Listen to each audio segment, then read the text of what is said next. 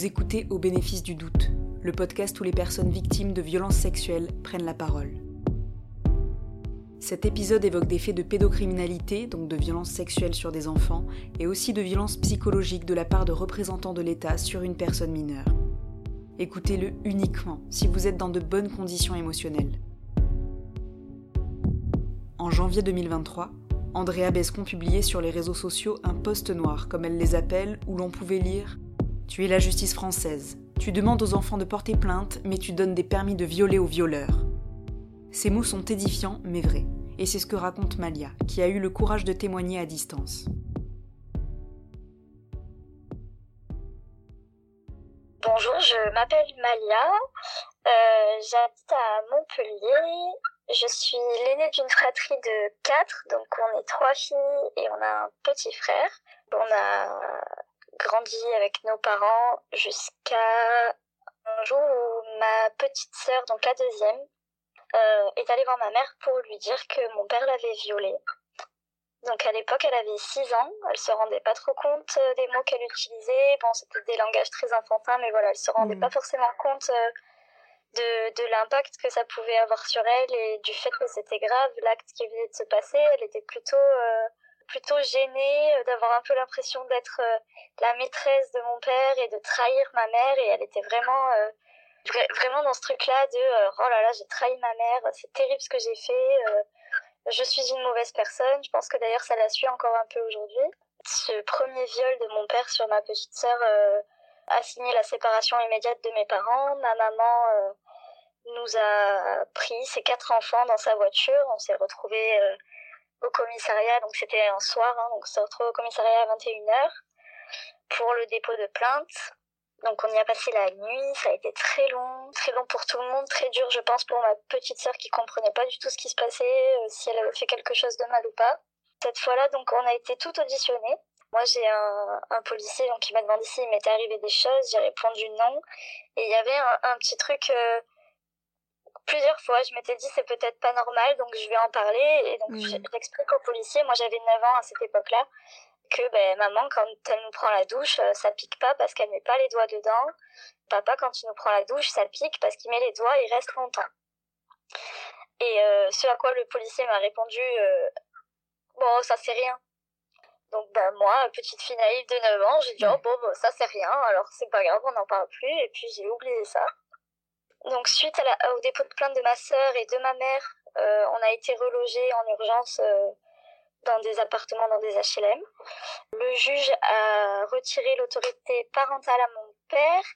Par contre, il a acté des visites médiatisées obligatoires auxquelles on n'avait pas le droit de ne pas aller, nous les enfants. Donc c'était un samedi sur deux, dans un espèce d'endroit, dans une espèce de salle, une espèce de château en fait, surveillé par des éducateurs euh, mandatés par la justice du coup. Donc nous on voulait pas y aller, mais du coup on était obligés. Et donc si ma mère ne nous présentait pas elle forcément elle voulait pas qu'on y aille. Si ma mère ne nous présentait pas les gendarmes pouvaient venir nous chercher chez elle pour nous y emmener. C'est arrivé quelques fois au début le temps que ma mère accepte finalement de nous emmener. Ta mère elle pouvait rester lors de ces visites ou pas? Non. Elle elle pouvait pas rester et elle pouvait même pas rentrer dans l'enceinte du château. C'est à dire qu'il y avait un portail avec un château à à 50 mètres et elle devait nous laisser devant le portail euh, tout seul, en sachant qu'à l'époque on avait euh, un an, trois ans, six ans et neuf ans, quoi. Donc, euh, bon, ces visites médiatisées, je reviendrai dessus tout à l'heure. Donc, au, terme de ces visites médiatisées, ça a duré trois ans, du coup. À la fin de ces trois ans, il y a eu le procès de, de, mon père pour ma sœur, du coup. Donc, il a écopé de 18 mois de prison avec sursis. Donc, s'il recommençait, quoi, en gros. Avec euh, 5000 euros de dédommagement et intérêts pour ma petite sœur et un euro de dommages et intérêts symboliques à ma mère. Donc c'était bien précisé symbolique dans le jugement. C'est un peu ironique, mais Et puis à la suite de ce procès, il a été décidé que ben, mon père était maintenant euh, donc il a été reconnu coupable, mais euh, il a il a été décidé que maintenant il était assez stable pour que les visites médiatisées s'arrêtent et que les visites se fassent à son domicile non surveillé. Bon, c'est un non-sens total, mais du coup, c'est deux juridictions euh, totalement différentes qui s'occupent euh, de la garde et des procès euh, pour viol. Donc voilà, c'était des décisions qui n'avaient rien à voir, mais pourtant qui avaient tout à voir. Enfin bon. Donc la première visite qui devait se faire au domicile de mon père, c'était sur une journée entière un samedi. Ma mère, elle a pas voulu, elle a pas voulu qu'on y aille. Moi, entre-temps, euh, j'ai été placée, j'étais en foyer cette époque-là. Ma mère, elle avait pas ma garde et elle pouvait pas, enfin, elle pouvait pas décider si moi ou non j'y allais. En tout cas, elle avait les deux plus petits chez elle. Et elle a décidé de les emmener en Normandie, donc très loin de chez moi à Montpellier, pour euh, ben, pour pas qu'ils y aillent, pour pas que pour pas les présenter parce qu'elle elle le sentait pas quoi clairement. Moi le foyer m'a déposée, donc j'étais toute seule. Et donc lors de cette toute première visite euh, non surveillée, euh, j'ai été euh, violée par mon père.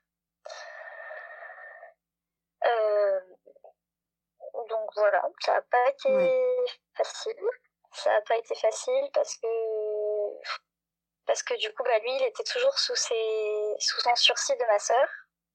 Donc euh, pour ma sœur, ah oui, alors j'ai pas précisé, mais pour euh, ma sœur du coup il a avoué les faits tout de suite. Il a tout reconnu dans les moindres détails. Pour moi du coup pas du tout. Pas du tout parce qu'il était toujours sous le sursis et que s'il était reconnu coupable, il risquait de partir en prison.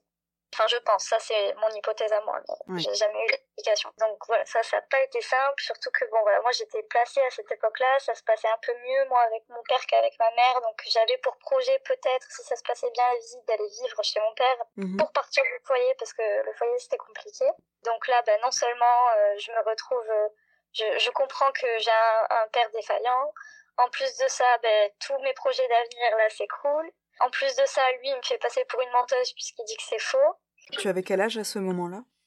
Là, j'avais 12 ans, 13 ans. D'accord. Donc, je suis rentrée au foyer euh, tout de suite. En fait, quand il y a eu euh, l'acte, je suis partie tout de suite. Je suis partie avant la, la, l'heure de fin qui était prévue de la visite. Euh, je suis rentrée au foyer. J'ai demandé à ce qu'on appelle ma mère. Ma mère est redescendue de Normandie dans la nuit pour m'emmener porter plainte le lendemain. C'est compliqué parce que elle, je pense qu'elle s'en voulait d'être partie sans moi. Moi, j'étais super en colère contre elle qu'elle soit partie sans moi. Déjà qu'on n'avait pas des relations apaisées, ça n'a pas aidé. Mais en même temps, j'étais un peu dans une espèce de, de phase où tout avait l'air flou. Tu sais, c'était un peu, le temps était suspendu, quoi. Ouais. J'étais un peu en dissociation. Enfin, j'étais là, mais j'étais pas trop là. Mon corps, il était là, mais ma tête pas du tout. Euh, C'était compliqué, je pense, à affronter comme réalité. Et finalement, ce qui m'a pas aidé, c'est bah, le dépôt de plainte, du coup euh, où là c'était dans une unité de l'hôpital euh, de chez moi. Il y avait une unité spéciale pour ça, donc pour les agressions, les viols euh, sur mineurs, avec donc euh, toute une procédure bien définie, avec euh, voilà un kit de viol, des prélèvements, une évaluation psychiatrique et l'audition par euh, les policiers. Donc ça tout dans la même journée.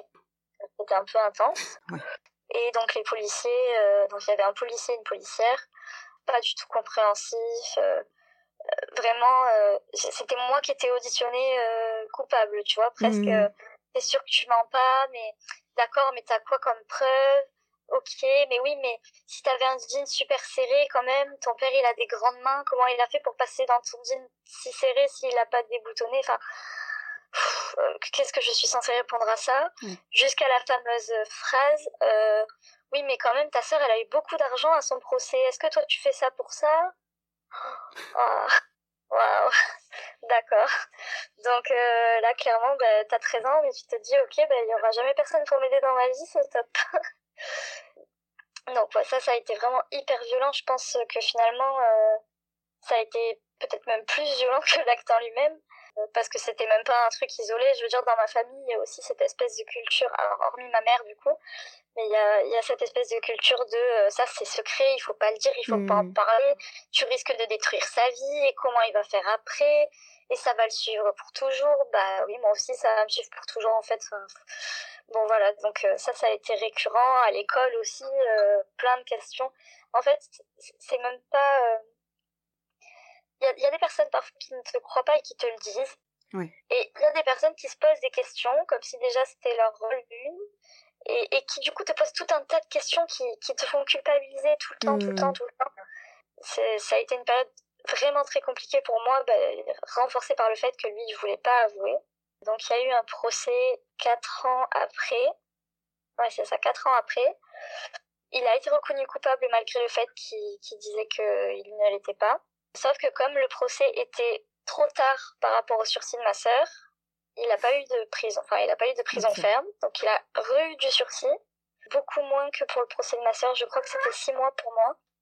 1500 euros de dommages et intérêts pour moi et un an de un an d'injonction de, de, de travail avec un psychiatre. Et au final, euh, donc euh, j'ai appris il y a pas très longtemps que euh, ce, fameux, ce fameux suivi psychiatrique de un an, donc il devait y aller normalement une à deux fois par mois pendant un an. Il n'était allé qu'une fois, il a rencontré le psychiatre, il l'a payé grassement parce que mon père c'est quelqu'un qui a les moyens. Il l'a payé grassement et il n'y est plus jamais retourné. Donc euh, vraiment un système qui nous suit de bout en bout. C'est, c'est, oui, c'est lourd parce que ça s'arrête pas, parce que du coup, ben, au final, ma dernière petite sœur qui n'avait pas été victime, à notre connaissance en tout cas, a vu sa mémoire traumatique se réveiller l'année dernière. Euh, s'est rendue compte qu'elle avait été victime à plusieurs reprises de mon père aussi. Et elle se rappelle notamment d'une scène euh, dans le fameux château dans lequel euh, devaient se passer les visites médiatisées, surveillées par des mandataires de la justice. Donc euh, là aussi, grosse colère ben, envers le système, encore une fois, parce qu'on se dit, ben, c'était le lieu normalement qui était censé nous protéger. Si même dans ce lieu-là, surveillé par un tiers, enfin voilà, avec des missions quand même judiciaires, où est-ce qu'on va être protégé en fait euh? Donc voilà, ça, ça a été encore une nouvelle étape, ben alors là, du coup, on a de la chance d'être des sœurs, on est très soudées.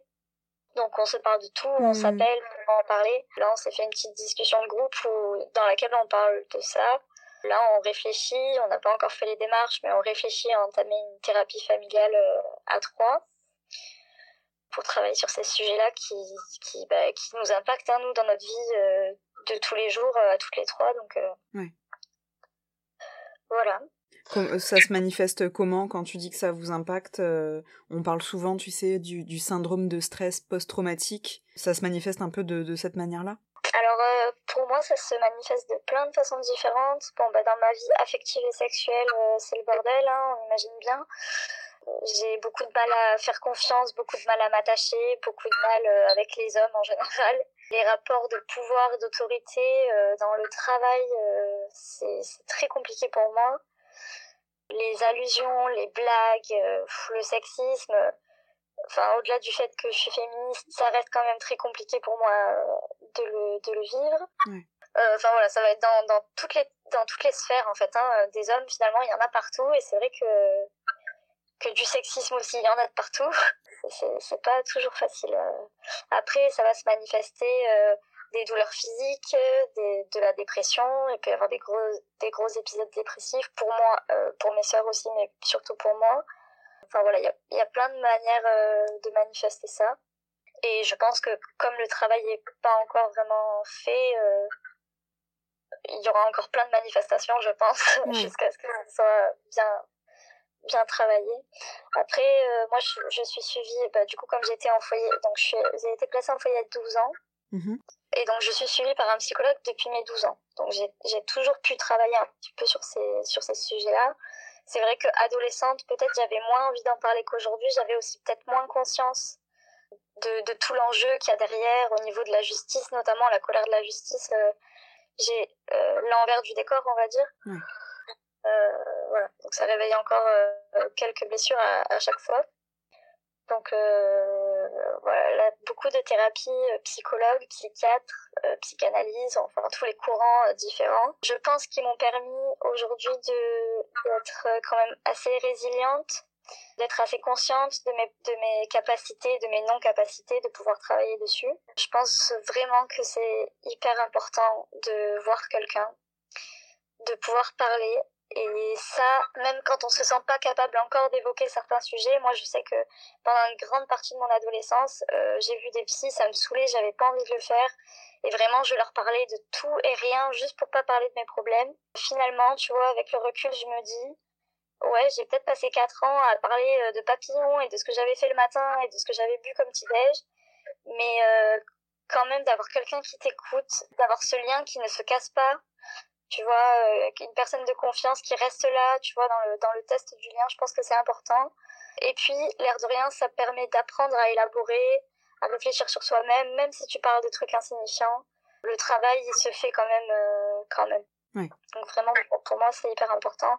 Après, euh, c'est pas facile pour tout le monde hein, de passer le pas d'aller voir des psychologues. Déjà trouver un psychologue, c'est un, c'est un combat. Après, il y a plein d'autres thérapies aussi qui existent. Euh, moi, je sais que je suis très branchée euh, thérapie euh, culturelle, artistique, donc tout ce qui va être bon. En dessin, je suis pas très forte, mais j'aime bien peindre quand même. La musique, enfin tout ce qui va être comme ça, l'expression corporelle. J'ai fait une grosse dépression à 18 ans suite à tout ça. J'ai été internée en clinique psychiatrique pendant 5 mois.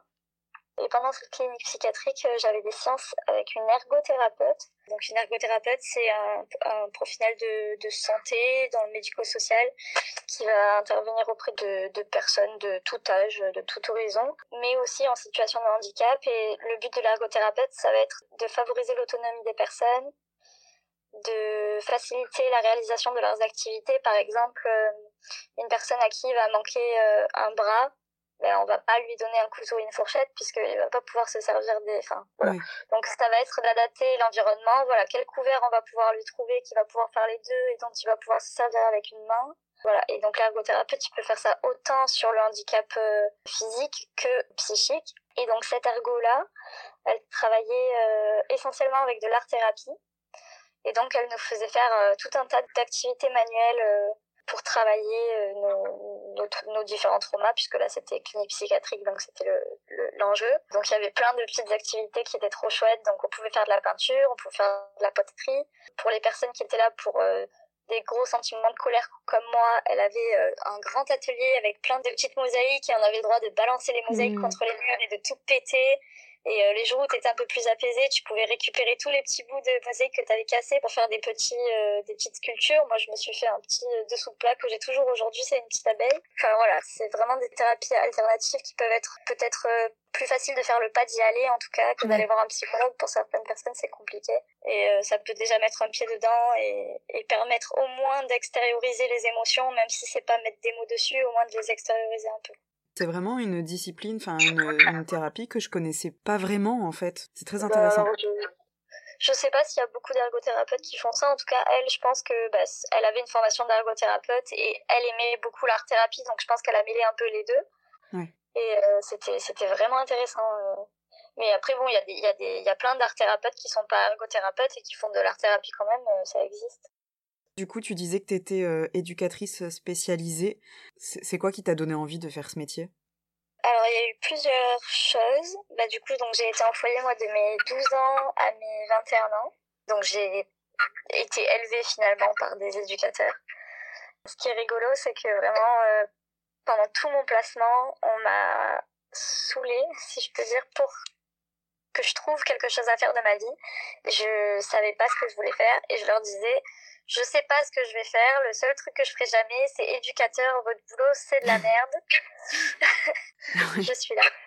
Mais euh, oui, parce que j'avais ce prisme de, des foyers. En plus, j'étais dans un foyer où c'était un peu violent. Les jeunes étaient hyper violents entre eux, avec les éducs. Enfin voilà, de, de, la violence de partout. Et moi, c'est vraiment ce que je veux plus. Euh, je veux plus de violence en fait, je, je rêve d'une vie de paix. Mais je me suis rendu compte quand même que les éducateurs, ils font pas que du foyer, heureusement. Et donc euh, là, je suis, moi je travaille auprès de personnes en situation de handicap, surtout dans l'autisme, parce que j'ai ma toute dernière sœur, parce que ma mère s'est remariée du coup, euh, a trouvé un gentil mari, et ils ont eu une petite fille, et donc ma petite sœur est autiste. Je me suis dit, bon, bah ok, je vais pas travailler en foyer, mais je vais euh, travailler avec euh, les autistes. Après, j'ai quand même, euh, j'ai quand même vachement cette fibre sociale, j'ai quand même envie d'aider. Je tolère pas trop la violence contre moi-même, mais je tolère très bien, enfin, je veux dire, je, je gère très bien la violence chez les autres. Mm. Et, je, je, pense que on m'a donné des très bonnes clés dans mon parcours de vie qui font aujourd'hui que malgré le parcours un peu compliqué, euh, je m'en sors. Et j'ai vraiment envie de pouvoir transmettre aussi des clés, que les personnes puissent comprendre que qu'elles sont capables, que c'est compliqué, mais que voilà, il leur faut un tuteur. Voilà, c'est des fleurs, hein, on est des fleurs, on est des plantes. Et on, nous, les éducateurs, on n'est pas là pour faire la place des personnes. Voilà, par contre, on va être des tuteurs sur lesquels elles vont un peu pouvoir s'appuyer pour pousser. Et c'est vraiment euh, gratifiant de voir les personnes s'en sortir par elles-mêmes, reprendre confiance en elles, reprendre confiance aux autres. Euh, voilà je pense que c'est aussi un petit peu ma thérapie euh, quelque part. Oui. Bah, c'est joliment dit en tout cas. J'aime bien la métaphore des tuteurs. Et tu me disais aussi que tu avais des amis avec qui tu avais commencé en faisant des groupes de parole. Ouais, j'ai un groupe de super copains qui sont mes tuteurs à moi, avec lesquels on adore faire de, nouveaux petits projets. Voilà, des fois ça nous pète, on, crée des trucs. Donc on avait déjà créé une asso euh, qui luttait contre la précarité sociale, qui est toujours en fonction aujourd'hui. Et là, récemment, une partie de cet asso, là, on est un petit groupe de cinq, on s'est réunis euh, deux ou trois fois pour parler de consentement, pour parler de nos histoires à nous sur euh, les violences sexuelles, euh, les violences affectives, le sexisme, le harcèlement, enfin voilà, toutes des grandes thématiques. On s'est réunis quelques fois, voilà, on a fait des petits groupes de parole entre nous, entre personnes de confiance qui se connaissent et qui ne se jugent pas. C'était intéressant et dur parce que dans, les, dans ces groupes de parole, il y avait des agressés, mais il y avait aussi des agresseurs. Donc voilà, c'était c'était c'était lourd, c'était dur, mais c'était très intéressant avec beaucoup de bienveillance, donc euh, du partage. Et donc de ces groupes de parole, on a décidé quand même parce que bah, au final, on était tous concernés et dans nos entourages à nous cinq, tout le monde était concerné aussi. Donc on s'est dit bon bah nous on aime bien créer des nouveaux projets, euh, ça vous dit pas qu'on en fasse quelque chose. Dans le groupe de cinq, on est deux éduques, du coup donc euh, dans nos missions vachement de prévention, de sensibilisation, d'accompagnement dans le groupe de cinq, il y avait euh, trois personnes qui étaient euh, bien sensibilisées au théâtre. Donc on s'est dit bah, pourquoi pas faire un petit, un petit, des petites scènes de théâtre forum sur les marchés, dans la rue, sur les notions de consentement, euh, de violence sexuelle. Et puis voilà, là on a fait quelques représentations sur les marchés. On est allé rencontrer la semaine dernière une compagnie de théâtre forum à Montpellier. On a pu échanger un petit peu avec eux, c'était trop trop chouette. Et puis euh, voilà, on ne sait pas trop où ça va nous mener. Là, le but, c'est voilà, c'est d'être assez libre. C'est que là, aujourd'hui, on, on, ressent le besoin d'en parler, on ressent le besoin de sensibiliser les personnes. Voilà, euh, si ça doit aller plus loin, nous, on, le fera. Si ça doit s'arrêter, ben, ça aura déjà permis de, de, sensibiliser un peu de monde et puis nous, de libérer la parole. C'est hyper important. Et euh, voilà. C'est génial. Je te l'avais déjà dit la première fois, mais je suis fan de ce concept. Là, moi, j'arrive à la fin des, questions que j'avais à te poser. Donc, est-ce que toi, tu as envie de rajouter quelque chose, même si c'est pas du tout dans la chronologie euh, N'hésite pas. Euh, moi, je voudrais peut-être rajouter, insister en fait, parce que je l'ai déjà dit, mais sur le mhm. fait de d'en parler. Si c'est vraiment compliqué pour les personnes, vraiment, je les invite à, à le faire auprès d'un professionnel pour qu'elles puissent être accompagnées mais euh, sinon vraiment par, par, d'en parler en général dans des endroits bienveillants attention parce que bah, le monde n'est pas tout rose et que il y a des remarques qui peuvent faire très mal. Mais dans des environnements bienveillants avec d'autres victimes peu importe mais en parler parler de ces notions là parce que finalement euh, dans le groupe de parole moi je me suis rendu compte aussi que moi j'avais l'impression d'être très au fait sur le consentement sur plein de, de thèmes et à force d'en parler, je me rends compte qu'il y a plein de choses dans mon quotidien que j'applique pas ou pas autant que je le voudrais. Et euh, le fait d'en parler, vraiment, ça débloque plein de trucs.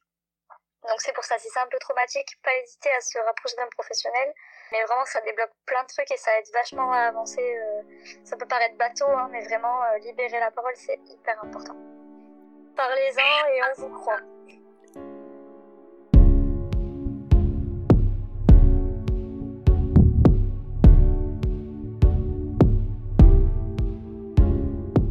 Merci à Malia pour sa générosité, sa force et sa bienveillance. Ce qu'elle nous dit dans son témoignage, c'est qu'un père pédocriminel peut être reconnu comme tel par la justice française, mais peut continuer de violer ses enfants en toute impunité. Mais ce que nous dit aussi Malia, c'est qu'il est possible de bien s'entourer, de personnes proches ou de professionnels, et qu'il existe des thérapies adaptées à tout le monde, et qu'on a tous et toutes une chance de s'en sortir. Vous venez d'écouter le troisième épisode du podcast Au bénéfice du doute. Si vous pensez qu'il peut être utile à d'autres personnes, n'hésitez pas à le partager. Ce podcast est entièrement autoproduit par Julie Dussert. La musique originale a été composée par Sandra Fabry et l'image a été dessinée par Camélia Blando. Au bénéfice du doute, le podcast où les personnes victimes de violences sexuelles prennent la parole.